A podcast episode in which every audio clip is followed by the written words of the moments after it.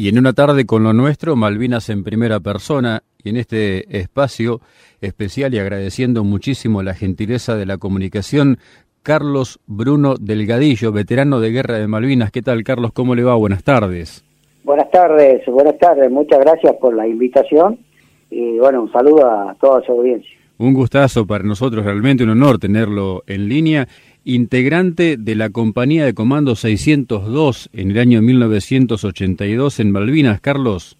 Así es, sí. Pertenecía a la compañía 602 de comando cuando se armó el 25 de mayo aproximadamente para ir a Malvinas. Si usted me permite, volvemos un poquito para atrás en el tiempo, porque usted es suboficial retirado del arma de caballería.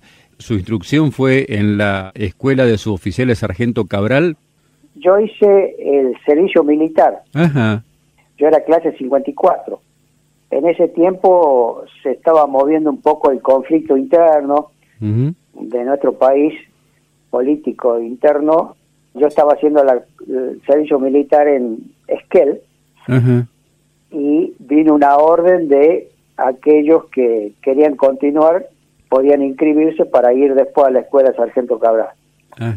Eh, bueno, nos anotamos unos seis o siete jóvenes y este, en el transcurso del tiempo, antes que nos toque la baja a nosotros, eh, viene una orden por unos conflictos internos del país y, político, este, que se suspende la ida a la escuela de Sargento Cabral y bueno, vamos a ascender como cabo en comisión el fin de año, ¿no? Bien. En diciembre. Entonces nos viene el nombramiento y después iríamos a hacer el curso en la escuela de caballería para cabo eh, en comisión y de ahí este, quedar como ya permanente, ¿no? En el cuadro permanente. Claro. Bueno, eso pasó y el tiempo me marcó otro camino, me dijo, tuve que ir a mi comisión a Bahía Blanca, estuve cuatro años ahí, en el 80 voy recién a hacer el curso de perfeccionamiento de cabo, ¿no? Sí. Que ya estaba ascendido a cabo primero. Entonces, bueno, después de ahí, al poquito tiempo, voy a la Escuela de Infantería a hacer el curso de misiles Blopay. Y es por eso que a mí me citan en tiempo de la de Malvinas a incorporarme a la compañía de comando 602 que necesitaba los misiles Blopay. Claro, por esa especialización que hizo. Exacto, sí. ¿Y estaba destinado entonces en el 82, dónde me decía? Yo en el 82 estaba destinado en Chajarí, Entre Ríos. Es una unidad de caballería de tanque. Y de ahí fui a hacer el curso yo de misiles a la Escuela de Infantería y los misiles estaban conmigo en Chajarí. ¿Y cuándo le llega la notificación que iba a ser parte de la compañía de comandos, Carlos? Bueno, nosotros este, estábamos en periodo de instrucción ya casi finalizado con la clase 63 cuando pasa el 2 de abril, que nos enteramos nosotros a través de los medios de comunicaciones, entonces este, esos regimientos del, de Entre Ríos se movilizan a Santa Fe.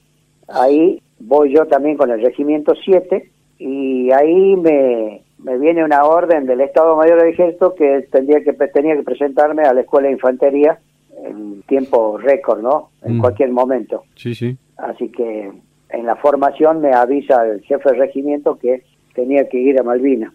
Entonces ahí cargo mi bulto, mi pertrecho, armamento y en un jeep me llevan a Campo de Mayo. ¿Se puede contar con palabras lo que sintió en el momento que el jefe le comunica eso o no? Nosotros estábamos mirando el conflicto a través de la televisión. Claro. Y todos los medios de comunicaciones.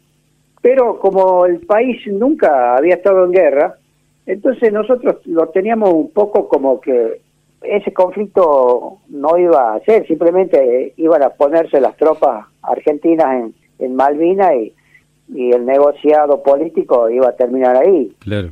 Entonces este, no había, estoy hablando en lo personal mío, ¿no? sí, sí. Este interior mío no había ese nerviosismo de, de ir a la guerra. Claro. Uno deseaba estar en Malvinas porque veía que regimientos iban a Malvinas, pasaban por ahí por Santa Fe y nosotros quedábamos ahí todavía. Entonces teníamos, sentíamos ese deseo de, estar allá. Pero este, cuando me llaman, la verdad que me sorprendió porque yo quería ir, yo pensaba siempre movilizarme con el regimiento. Claro. Pero nunca pensé que tendría que integrar con las fuerzas especiales. Así que, bueno, este, yo en ese tiempo era soltero, el soltero con 28 años no tenía mucho mucha responsabilidad familiar, así que no me importaba mucho ese esa situación, no me afligía, simplemente lo que tenía que hacer era avisarle a, mis parientes, a mis hermanos, a mi padre, a mi madre, pero cuando esté Malvina. Tampoco sentía el deseo de, despedirme porque no quería despedirme de ellos. Quería simplemente decirle que salía en comisión para el sur y, nada más, ¿no? Pero bueno, este, hablando futbolísticamente, el soldado cuando se prepara para la guerra toda su carrera, es como prepararse para jugar en primera o, y después ir a la selección. Bueno, en este momento me habían citado para la selección. ¿Fue entonces a Campo de Mayo y ahí se formó la sección de comandos? Sí, la sección de comando que la organizó en ese entonces Mayor Rico. Claro. Entonces este, se reunieron aproximadamente 40, 50 soldados de distintas unidades con distintas especialidades y de distintas armas. En la compañía de comando, las dos compañías no solo son infantes, sino son de caballería, ingenieros, profesionales, hay de todo, actitud, muchos cursos, así que bueno, este se armó la compañía y el día 28 estuvimos en el 27, perdón, estuvimos en Malvinas. Siempre todos cuadros, ¿verdad? No había eh, tropa, no había soldados. Todos cuadros, únicamente el yo como apuntador de Blockpay, a mí me habían sacado un cabo que iba como auxiliar mío, me lo cambiaron por un soldado conscrito que había sido reincorporado, que era de la clase 62. Entonces, un chaqueño, Omar Porget, que vive todavía y gracias a Dios volvió bien. Ese soldado me comentaba, tengo una anécdota que yo no lo conocía. Entonces me lo traen a, la escuela de Campo de Mayo, a la infantería, y me dice, bueno, acá está el soldado y me llevo el cabo. Y le digo, ¿por qué? Le el cabo había hecho el curso misiles Block Pay, y, pero no, no se ha recibido de apuntador, ahora milésimas nada más, pero conocía el sistema. Claro. Y el soldado este, era un soldado reincorporado que había hecho la colimba en el regimiento donde yo estuve, pero todo su año de colimba fue caballerizo y un capitán, entonces cuidaba el caballo nada más. Entonces eso me dice el soldado, me dice, mire, yo no conozco este armamento, yo simplemente tiré con el FAL cuando mm. rendí las condiciones de tiro nada más, pero después fui caballerizo. Y bueno, yo le digo, no te das problema que vos me vas a ayudar a llevar el misil, nada más. claro, claro. Antes de pasar directamente a, las acciones, Carlos, ¿nos puede contar acerca del misil para ubicar a la audiencia qué tipo de armamento estamos hablando? Es el misil Broadpay, industria del enemigo en Inglaterra, y es un misil tierra-aire que lo usa normalmente la infantería. Se lo maneja unipersonal, tiene una unidad de puntería con dos sistemas de tiro, A y B, porque se pueden tirar dos misiles a la vez, este, uno al lado del otro, un soldado al lado del otro, con una unidad de puntería que se llama A y la otra B. Entonces, este, los dos apuntadores pueden tirar cerca hacia alguna nave, ¿no? Es tierra-aire. Ese es liviano. Hay una foto de un soldado de la 601, creo que va con el misil cargado, que es como una botella gigante de sidra. Así es. Así, es. el estuche. ¿Y el proyectil cómo se dirige al blanco? ¿Tiene alguna, alguna guía? El proyectil va guiado a través de un infrarrojo y tiene mm, la espoleta de, impacto y de aproximación. Entonces, si el misil pasa 15, 20 metros del blanco, explota por, por cercanía. Por aproximación y provoca, provoca el vacío a la nave para que caiga o pueda desviar el curso, ¿no? ¿Y qué alcance tiene? 3.000 metros más o menos. Ah, bien. Bien, un arma bastante efectiva, por cierto. Sí, se volteó, se volteó un Harrier y creo que un helicóptero. Volvemos a las acciones entonces. Llegaron a Puerto Argentino, me decía, y a partir de ahí tengo entendido que fue inmediato el paso a las acciones de ustedes, ¿no? Sí, nosotros fuimos, tuvimos más tiempo prisionero que, que tiempo ahí en Malvinas, ¿no? Nosotros llegamos un 27 y el 31 estábamos combatiendo. Claro. Nosotros llegamos un 27 a la noche, cerca de las 6 de la tarde, que ya es de noche allá en Malvinas. Sí. Y bueno, hicimos un poco de reconocimiento a la apurada y conocer este, los lugares de, donde teníamos que ir durante la noche si había ataque aéreo. Íbamos a las defensas y nos mostraron dónde teníamos que estar las, las defensas antiaéreas para meternos ahí. Sí porque nosotros vivíamos en un galpón, en un gimnasio que había cerca del correo, que le titularon la halconera porque la compañía 601 estaba ya alojada ahí. Nosotros fuimos a alojarnos después ahí, junto con ellos. ¿Y a partir de ahí, entonces? Bueno, nosotros recibimos la orden que teníamos que salir a las cuatro y media de la mañana a hacer un reconocimiento como exploración a un lugar llamado Monte Ken o Monte Simon, en ese entonces no se sabía en qué lugar estaba el enemigo, sabían que habían desembarcado, ya había habido combates, todo, ya estaba en plena guerra, así que sí, sí. entonces nosotros teníamos que hacer este una misión que no nos correspondía, que era la, la de hacer este, exploración. Éramos 13 soldados, era la primera sección de la compañía 602 que se le da la orden a Bersesi para que salgamos al lugar este ordenado. Entonces a las 4 de la mañana nos vamos al aeropuerto para esperar los helicópteros que nos tenían que llevar al lugar.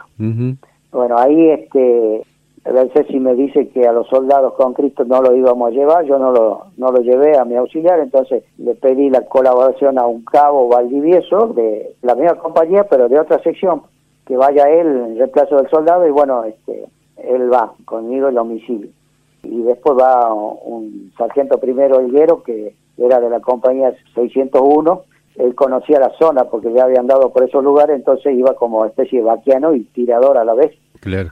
Salimos y los helicópteros no llegaron al horario que teníamos que salir para poder estar en, el lugar de noche. Entonces se atrasó mucho así que llegamos cerca de las 8 de la mañana ya apuntando el sol, ya saliendo el sol. Mm. Entonces los helicópteros no nos dejan en el lugar que tenía que dejarnos, nos dejan al pie del cerro. Entonces de ahí este, tuvimos que caminar todo un día, ya ahí había nevado, sabe que en Malvina durante el día pasan todos los climas. Todos los climas. Teníamos nieve, por ahí tenía una nube con granizo, una nube con lluvia, se abría el cielo, alumbraba el sol, el viento. Así que estábamos como una meseta de 5 grados bajo cero, más o menos. Y bueno, de ahí entramos a caminar hacia el cerro, hacia la cúpula del cerro, que teníamos todo el día a caminar. Claro. Entonces llegamos, llegamos allá, esto lo digo en síntesis, aproximadamente a las 5 de la tarde, todavía había luz del día, y cuando llegamos ahí empezamos a mirar a, hacia abajo, a un lugar al este, y veíamos en una bahía cómo los helicópteros ingleses se transportaban en, material de un lado a otro y a soldados. Y bueno, ahí fue la primera vez este, donde se me cae la ficha que estábamos en guerra mm. y que estábamos, yo estaba pisando un campo de batalla. Claro. No podíamos creer, o yo no podía creer, ver al enemigo nunca lo había pensado. Y, bueno, los compañeros nuestros también sentíamos impotentes de ver a ellos que se transportaban con helicópteros y nosotros andábamos caminando para llegar a este lugar, habíamos caminado todo un día, cansado, con lluvia, mojado, frío. Eh, nos sentíamos impotentes, ¿no? Seguro. Gatti, que era el operador, el radio operador, trató de comunicarse a Puerto Argentino para pasarle lo que observábamos. Entonces, bueno, se logró pasar un, parte y después este, nos detectaron y ya nos interferieron la radio. Y ella no pudimos comunicarnos más. Entonces, este, pasamos la noche ahí, al intemperie. Eh, yo dormí eh, arriba de una laja y me tapaba con una capa poncho, que es un poncho impermeable que uno lo usa para la lluvia acá en el continente. Bueno, allá usamos lo mismo. Entonces, cada dos horas sacudía el poncho para voltear la nieve y, continuar ahí. Tremendo. Así que así pasamos la noche. Al otro día nos levantamos, tratamos de racionar un poquito en, caliente un desayuno, que teníamos unos tarritos con gelatina que se prendía a fuego, eso no hacía humo, entonces podíamos calentar el jarro que llamaban unos calentadores, tipo alcohol en gel. Claro. Entonces, este, calentábamos nosotros la leche, hacíamos la leche, el chocolate ahí en una taza, en un jarro y tomábamos eso un poquito en caliente. Mm. Y bueno, de ahí armamos todo, cargamos la, los equipos, la mochila, el armamento y, y volver hacia Puerto Argentino. Nosotros teníamos aproximadamente tres días de camino. De acuerdo a los pilotos, era imposible el rescate ya porque ya la zona estaba tomada. Claro. Entonces no creían que vendrían a buscarnos.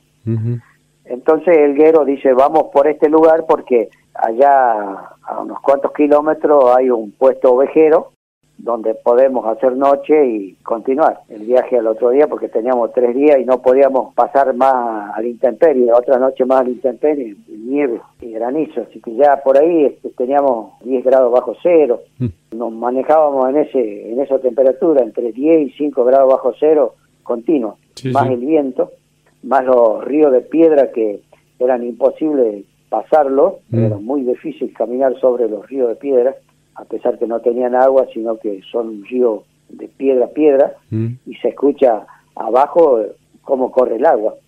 Quizás a varios metros hacia abajo, por ahí sale a superficie el agua, ¿no? Y se forman arroyos que corren por la superficie. Sí, sí y bueno, uno de esos fue el arroyo malo que tuvimos que cruzar nosotros antes de llegar a la casa que íbamos a pasar la noche. Sabíamos que no teníamos que estar dentro de una casa, pero la inclemencia del tiempo ya no nos permitían este, estar afuera, teníamos que tratar de secarnos, no teníamos ropa, Seguro. estábamos todos mojados. Llegamos al arroyo aproximadamente a las 4 de la tarde, cruzamos ese arroyo que nos daba algunos más arriba de la cintura, la cintura, más arriba de la rodilla, el otro más alto. Y el tema era que no era un arroyo profundo ni tan ancho. El problema era que estaba el agua a punto de congelarse porque hacía mucho frío. Entonces eh, tratamos de pasar calzado y con la ropa puesta, porque si nos sacábamos la ropa y pasábamos descalzo íbamos a correr el peligro de lastimarnos los pies con las piedras. Así que bueno, pasamos ese arroyo y esperamos que se adelanten tres compañeros nuestros a, verificar la casa que estaba a unos 100 metros, si estaba deshabitada o, y no había algún peligro de poder llegar, así que bueno, cuando nos hacen señas, avanzamos nosotros a, llegar a la casa, ¿no? Y bueno, ahí entramos a la casa y pudimos secarnos la ropa y racionar en caliente esa noche. Y descansar un poco también, recomponer fuerzas, ¿no? Claro, porque nosotros teóricamente no habíamos descansado desde que salimos del continente. Claro. Porque nosotros mal dormimos. Sí, sí. Esa noche que llegamos a Puerto Argentino no, nos recibieron los ingleses con un bombardeo terrible aeronaval y, y que nosotros nos asustamos nuevo y, y los soldados de la compañía 601 se reían porque dicen, no, dice, no se asusten muchachos, se enteraron que llegaron ustedes, están dando la bienvenida. Y bueno, pero nosotros nunca habíamos escuchado el estruendo tan fuerte de las bombas, como se, reventaba el acero, ¿no? Cuando caía, sacudían los vidrios, saltaban los cristales de los vidrios de las ventanas, los focos se apagaban por rato, era algo tremendo, algo muy, muy, algo que nunca habíamos vivido. Así que bueno, estuvimos ahí en la casa hicimos una guardia cada hora, uno por vez, este, durante la noche, mira, teníamos un visor nocturno, entonces con ese mirábamos por la ventana o por la puerta, porque no hacíamos afuera porque estaba nevando, entonces mirábamos. Ese visor nocturno nos permitía mirar por lo menos siluetas. Era como un televisor blanco y negro, pero así con niebla, ¿no? Sí, sí. Entonces uno alcanzaba a ver la silueta, si se movía sabíamos que era algo vivo, pero si no, no sabíamos distinguir. De un animal a un hombre lo podíamos distinguir, ¿no? Claro. Y así pasó la noche y a la mañana temprano, antes que amanezca, ya estábamos levantados, empezamos a preparar las cosas, algunos estaban desayunando en caliente, eh, la casa tenía un entrepiso, donde un grupo había ido arriba y, el otro quedó abajo y en ese grupo que quedó abajo estaba yo Y cuando estábamos desayunando, este, escuchamos un ruido de, helicóptero y uno dice, mira, este, nos vienen a buscar. Después Pedroso, que era el enfermero, no, dice, no es nuestro el helicóptero porque los nuestros tabletean, dice, ¿no? Y esto tiene turbina. Entonces es como una turbina, entonces no, no se sentía el tableteo fuerte, sino sentía más el ruido del motor. Claro. Y los nuestros, dice, tabletean como un carro. Y nos pusimos serios y, nos pusimos en silencio para escuchar bien eso. Y cuando vemos el helicóptero por la ventana, no sé quién dice, no es nuestro, dice, no tiene la, la franja amarilla. A mí me corrió algo por el cuerpo que parecía que estaba en el aire, no, no pisaba. Mm. Era increíble ver al enemigo llegando a casa en el helicóptero, ¿no? Pasando a, a unos 50 metros de la casa, el helicóptero pasó despacito y nosotros sin respirar, realmente era increíble ver al enemigo y decir, este, estábamos esperando que, que explote algo, porque decíamos nosotros, es imposible que no nos vean. Claro. Saben que estamos acá. Aparte ellos tenían los aparatos de detección de movimiento y de calor mm. en el helicóptero, así que seguro que sabían que estábamos ahí. Y se fue el helicóptero, no, no volvió y dijimos, se fueron, no nos vieron. Pensamos eso y, hoy después dijimos, capaz que fue a dejar gente por ahí, pues tienen alguna posición lo que menos hicimos es pensar que nos estaban rodeando, que nos habían visto, pero no estaban dejando la gente para, para atacarnos. Entonces este, nos apuramos a preparar las cosas y para salir y ahí al rato dice Castillo, él estaba en, en la parte de arriba y, mira en la ventana y empieza a alumbrar el sol hacia, hacia el campo y hay ovejas por ahí. Entonces este Castillo dice, me parece que no son todas ovejas las que veo ahí y bueno ahí este uno de ellos también dice no son ingleses había visto que cuando alumbra el sol uno de los ingleses levanta el enmascaramiento para mirar y el sol le brilla la, antiparra. La antiparra claro. que tiene para nieve claro. Entonces eso brilla y ahí se da cuenta no sé quién que estaba arriba y dice no son ingleses claro. Y cuando dijo que son ingleses escuchamos una explosión en la parte de arriba de la, de la casa. A partir de ahí este, fue un caos porque no paraban las explosiones, se sacudía la casa, gritos, órdenes, tratando de salir de la casa, tratar de, buscar una posición para seguir combatiendo, otros saltaban por la ventana y, la casa se seguía sacudiendo, se había tapado ya de tierra, de polvo, humo, porque ya estaba ardiendo. Habíamos quedado con el hierro en el piso de abajo mm. y el piso era de madera, entonces estábamos cuerpo a tierra.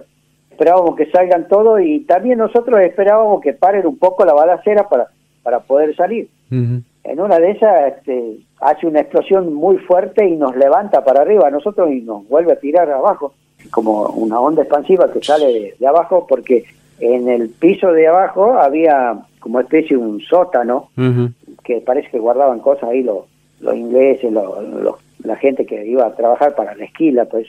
Entonces ahí parece que cayó la bomba y explotó y hizo que el piso se levante y había una cama ahí de los Hesper, una cama de dos plazas ahí, sin colchón, sin nada, también se levanta para arriba y cae.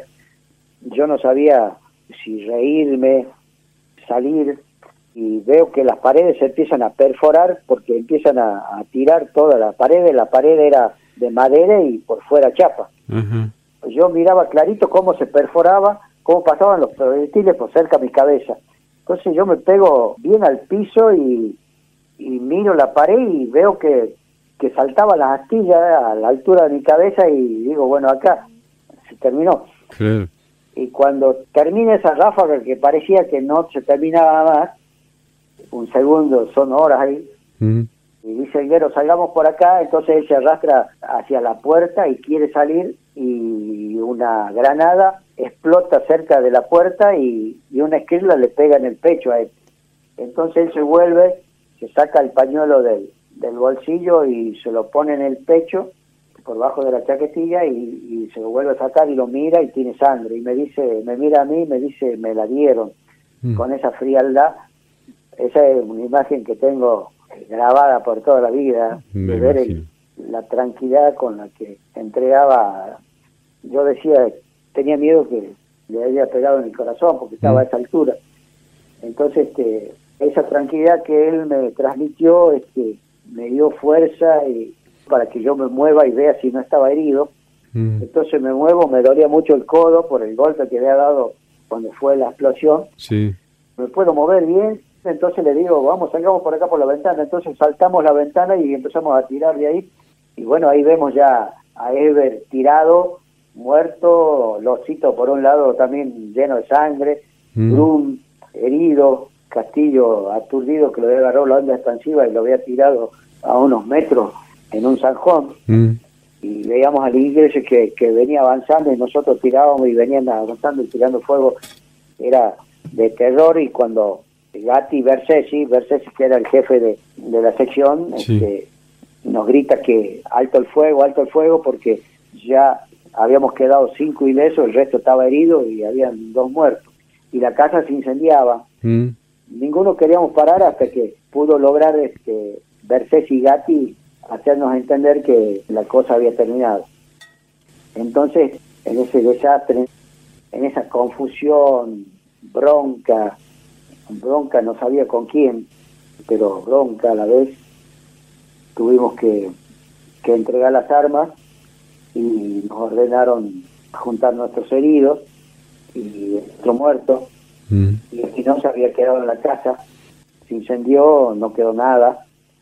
A los minutos vimos únicamente la chimenea del ladrillo que quedó parada, por ahí deben haber alguna foto. Sí, sí.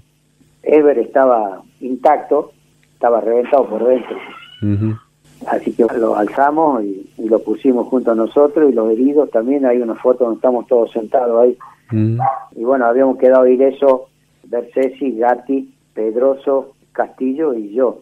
Castillo estaba un poco aturdido y sordo de uno en oído por la onda explosiva, pero no estaba lastimado nada. Y la verdad teníamos mucha bronca y personalmente yo estaba muy muy dolido con Dios, porque hacía unos minutos esposa y él estado con nosotros charlando, dando muestras de humildad, y ya no lo teníamos. Claro. Entonces este, me enojé mucho con Dios, porque yo no y ellos sí. Claro. Yo era un soltero y, y Espinosa tenía dos nenitas de un año y de dos años, creo, en ese tiempo.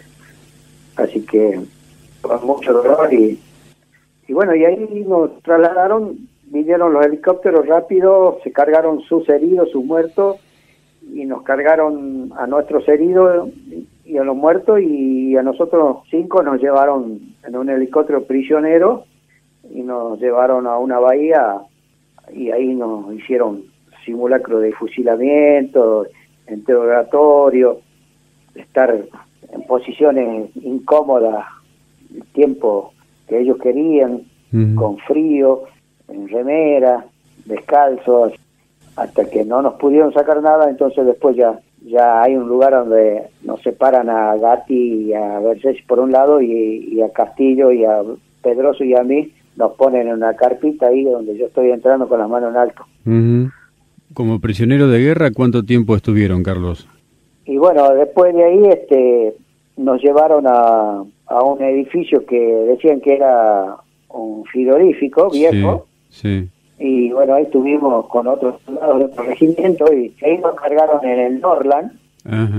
Y nos tuvieron, según se decía, que andaban recorriendo posición, entregando munición y entregando, abasteciendo los lugares y, después fuimos integrados a la Cruz Roja en el Uruguay y eso aproximadamente era el, 10 de junio ya. Porque el combate nuestro fue el, 31 de mayo. Claro.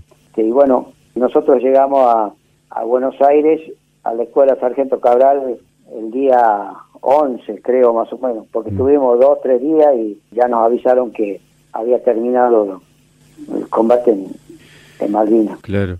¿Y ahí en la Cabral qué estuvieron haciendo, Carlos?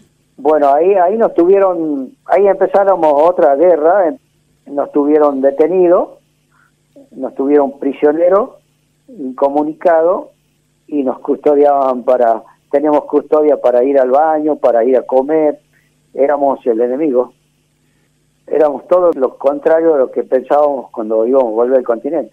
Estuvieron Así que de ahí este Bersesi trata de comunicarse con el director de la Escuela de Infantería, que era coronel Minicucci, que nos rescate. Entonces este, él pide, nos lleva a la Escuela de Infantería. Ahí a la Escuela de Infantería nos dimos cuenta que estaba la compañía 603 ya lista para salir también, pero esa no pudo ir, ya se había formado con más soldados. Bueno, ahí estuvimos unos días y nos dieron unos días de licencia para que vamos a, ver a la familia y de hoy volvamos a la Escuela de Infantería y de ahí recién nos mandaban a las unidades respectivas, cada uno. ¿Hubo eh, órdenes de, no hablar? ¿Hubo órdenes especiales? En sí, estaba prohibido para todo el mundo hablar con los medios de comunicaciones. Eso estaba ordenado desde, desde arriba, del comando en jefe. ¿Y en las propias unidades? Y las propias unidades recibían esa orden este, y nos la transmitían. Yo nunca me sentí presionado, pero siempre respeté esa idea que me había transmitido mi jefe, que era entonces el, teniente coronel Groba, que era el regimiento. Cuando yo volví me recibió y, entablamos una, una buena amistad. Pero él me, me comentó que había una orden de Nicolai de cual no podía hablar con los medios de comunicaciones. Y si tenía que hablar, tenía que pedir permiso y si me autorizaban, bueno, hablaba. Así que nunca nunca lo necesité, nunca pedí permiso y nunca quise hablar, así que hicimos silencio, estábamos muy, muy dolidos porque cuando uno vuelve de, de la guerra, yo volví al regimiento porque de ese regimiento fui yo y el soldado nada más. De 600 tipos del regimiento fuimos dos. Entonces el soldado se fue de baja y quedé yo como responsable de la derrota ante todo todo ello.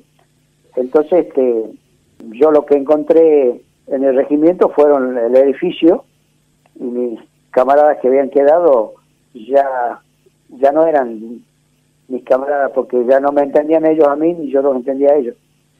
Por eso siempre yo a veces en los escritos, en algunas charlas que hago, siempre digo que el soldado con Cristo el cuadro, tanto oficial o social, que fue a Malvinas, murió allá.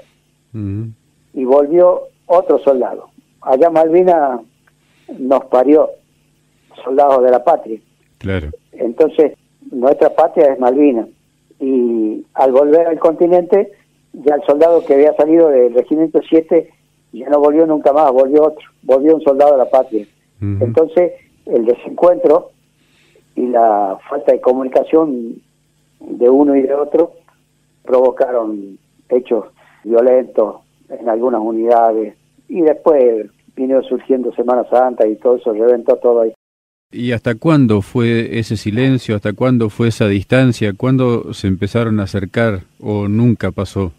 No, no porque porque usted ustedes si usted mira la historia, los oficiales que tienen la posibilidad de llegar a conducir una unidad o, la institución nunca llegaron, veteranos de guerra. Y el que llegó es porque le vendió el alma al diablo. Entonces, usted va a ver que todos los oficiales se fueron de subteniente, de teniente, de capitán, de coronel, de teniente coronel, de mayor, y los que llegaron a coronel o a general nunca tuvieron un cargo trascendente dentro de la institución seguro que fueron escondidos por ahí, que se llenen de, de musgo, como los proyectos que tuvo el coronel Seilenín para un nuevo ejército. Deben estar por ahí tirados, llenos de, de humedad y, quizás las nuevas generaciones, cuando yo voy a hablar a las instituciones, digo, quizás ustedes encuentren el proyecto de una nueva institución para que hagan fuerte la institución. A nosotros nos corrieron, nos tuvimos que ir porque no, ya no encajábamos Claro. ¿En qué año dejó la fuerza, Carlos, y con qué grado? Eh, yo me fui de sargento en el 86, tiempo de Semana Santa. Claro. Yo de Chajarí después en el 82 me sale, el, perdón, en el 84 me sale el pase a Santa Cruz, al regimiento de Tanque 11. Y cuando yo volví de Malvinas, cuando volví al regimiento, nunca más pude dar instrucción. Me mandaron a mí a encargado de casino, de oficiales, a contar plato y cubierto y, ver que el soldado limpie un edificio. No, tremendo. Eh, y había un mayor, me acuerdo que él siempre me sacaba y, me decía, venga, vamos a recorrer a los soldados la instrucción. A mí me daba vergüenza porque él me ponía siempre como ejemplo. Y nunca pudo lograr que, que yo vaya a dar instrucción o que cuente mi historia, la vivida de un soldado que estuvo en la guerra. Y bueno, eso fue pasó a lo largo y ancho de toda la fuerza. Entonces, cuando voy a Santa Cruz, ya tenía mi destino interno fijo, me mandaron al casino de oficial. Qué bar. Y ahí un teniente me dice, se entera que yo soy veterano de guerra y me dice, que, che, vos tuviste en Malvinas, sí, yo estuve en Malvinas. Me dice, pero ¿por qué está acá? Y dice, vení, dice, yo le voy a hablar con el jefe, dice, vos tenés que estar en mi escuadrón, dice, así nos contá la experiencia, qué cosas hizo mal, qué cosas hizo bien. Bueno, digo, andá y habla. Y bueno, el otro día viene y dice, che, me cagaron a pedo. Me dijeron que el gadillo no se lo toca. Así que yo nunca más, en ese regimiento, nunca hice la bandera, ni estuve presente en el izamiento de la bandera, en ninguna formación. Así que el soldado que estuvo en, que volvió de Malvinas, eh, era un enemigo dentro de la institución. Qué bárbaro. Y por eso, este, y ustedes van a ver que después de 20 años eh, empezamos a hablar. Sí. Porque se han cansado de, escribir libros, los, los buscan, los sinvergüenzas, los atorrantes, que la pusieron a la guerra como ellos quisieron. La historia la cambiaron para todos lados. Entonces nos cansamos y empezamos a hablar los protagonistas, cada uno lo que vivió en Malvinas, ¿no? Porque nosotros éramos 13 en el combate pero cada uno de nosotros tiene nuestra propia historia. Claro. Porque yo vi la, el combate de una forma y lo viví de una forma porque no fui herido. Losito fue herido, era un colador igual que Brun. Ellos vivieron de otra forma, el mismo combate, pero de otra forma. Sí, sí, sin dudas. Y con otro sentimiento. Sí. Entonces, él va a contar lo mismo que cuento yo, pero con otra visión, porque él, mm. él vivió de otra forma, él sintió la muerte más cerca que yo. Mm. Entonces, son soldados héroes que uno no le puede faltar el respeto. No, no, sin dudas. Sin dudas. Carlos, ¿cómo siguió su historia después de dejar la fuerza? ¿Formó familia? Bueno, después este, que pasó toda Semana Santa, estuve en Buenos Aires, trabajé un tiempito en, el único que podía trabajar era en las agencias de seguridad mm. y vivía muy incómodo porque estaba en La Plata y tenía que ir a trabajar a Capital, así que el sueldo se me iba en, viaje. y no tenía tiempo ni para descansar, entonces opté por volver a mi provincia y acá en mi provincia trabajé en gastronomía, también trabajé en seguridad y después me puse a hacer un poco de periodismo, escribí un, tenía un semanario tratando de hacer política, me metí en política cuando Rico hace el modín, viene Salta y bueno, charlamos con él y bueno, participo en el modín. Y ahí empezamos a, a seguir trabajando, nos unimos con, con los veteranos de guerra de acá, especialmente con comandos que, estuvieron conmigo en Malvinas, participamos en política y siempre pensando en la patria, tratando de ver qué podíamos aportar. Me casé, tengo cinco hijos, los tres varones y dos mujeres, donde dos de los varones están en el ejército, son suboficiales del ejército, dos están ahí en Buenos Aires, uno está en Arana y, el otro está ahí en el regimiento granadero, y el otro está acá en Salta, en el regimiento 5, dos de caballería y un infante, que está en Arana el infante. Y bueno, estos chicos me dieron nietos y mi señora está estudiando abogacía. Y bueno, y estamos viviendo felizmente, gracias a Dios, este, muy bien, bien sentido feliz. Yo quiero agradecerle mucho por este testimonio, por estos minutos, ofrecerle el micrófono para lo que quiera agregar en el final y pedirle perdón en nombre del pueblo argentino. Te agradezco y creo que no tienen que pedir perdón. Ustedes son los que nos están dando energía. Ustedes son los pilares de mantener la llama de Malvinas encendida y que ustedes seguro que a nuestros hijos, porque ahora ya están tomando la posta de Malvinas nuestros hijos, ustedes van a acompañar eso. Y si no fueran por ustedes, como se sienten tan patriotas y que uno los nota, lo siente, entonces este, estamos totalmente agradecidos. El enemigo no quedó en Malvinas, se instaló en la Casa de Gobierno, en el Congreso, en el corazón de los políticos, en el corazón de los jefes de las Fuerzas Armadas. Ahí está el enemigo. Y nuestras generaciones tienen que cambiar esto, buscar que formen nuevamente las instituciones fuertes, porque una patria, una nación se hace fuerte cuando las instituciones son fuertes. Y para tener instituciones fuertes tenemos que tener hombres y mujeres patriotas que la conforman a esas instituciones. Y como ustedes que están en la radio, ustedes están haciendo patria. Entonces, la patria tiene esperanza de que, que va a salir adelante. Creo que nuestra lucha simplemente es un rumbo, un norte que le dejamos. Yo siempre cuando voy a las unidades, yo, estamos dejando una mochila muy pesada, la mochila de la derrota, la mochila de la ingratitud, de la miseria, pero también en, en esos bolsillos chicos de la mochila está el valor nuestro y, el sacrificio. Así que te agradezco, te mando un, un abrazo malvinero a vos y a toda tu audiencia y siga pensando que la patria va a seguir siempre de pies y va a tener esperanza de, triunfar, ¿no? Un gran abrazo, Carlos. Saludos a la familia y gracias por tanto. Gracias, gracias, un abrazo. Estamos en contacto siempre. Carlos Delgadillo, veterano de guerra de Malvinas, comando de la compañía 602, en una tarde con lo nuestro, en Malvinas en primera persona.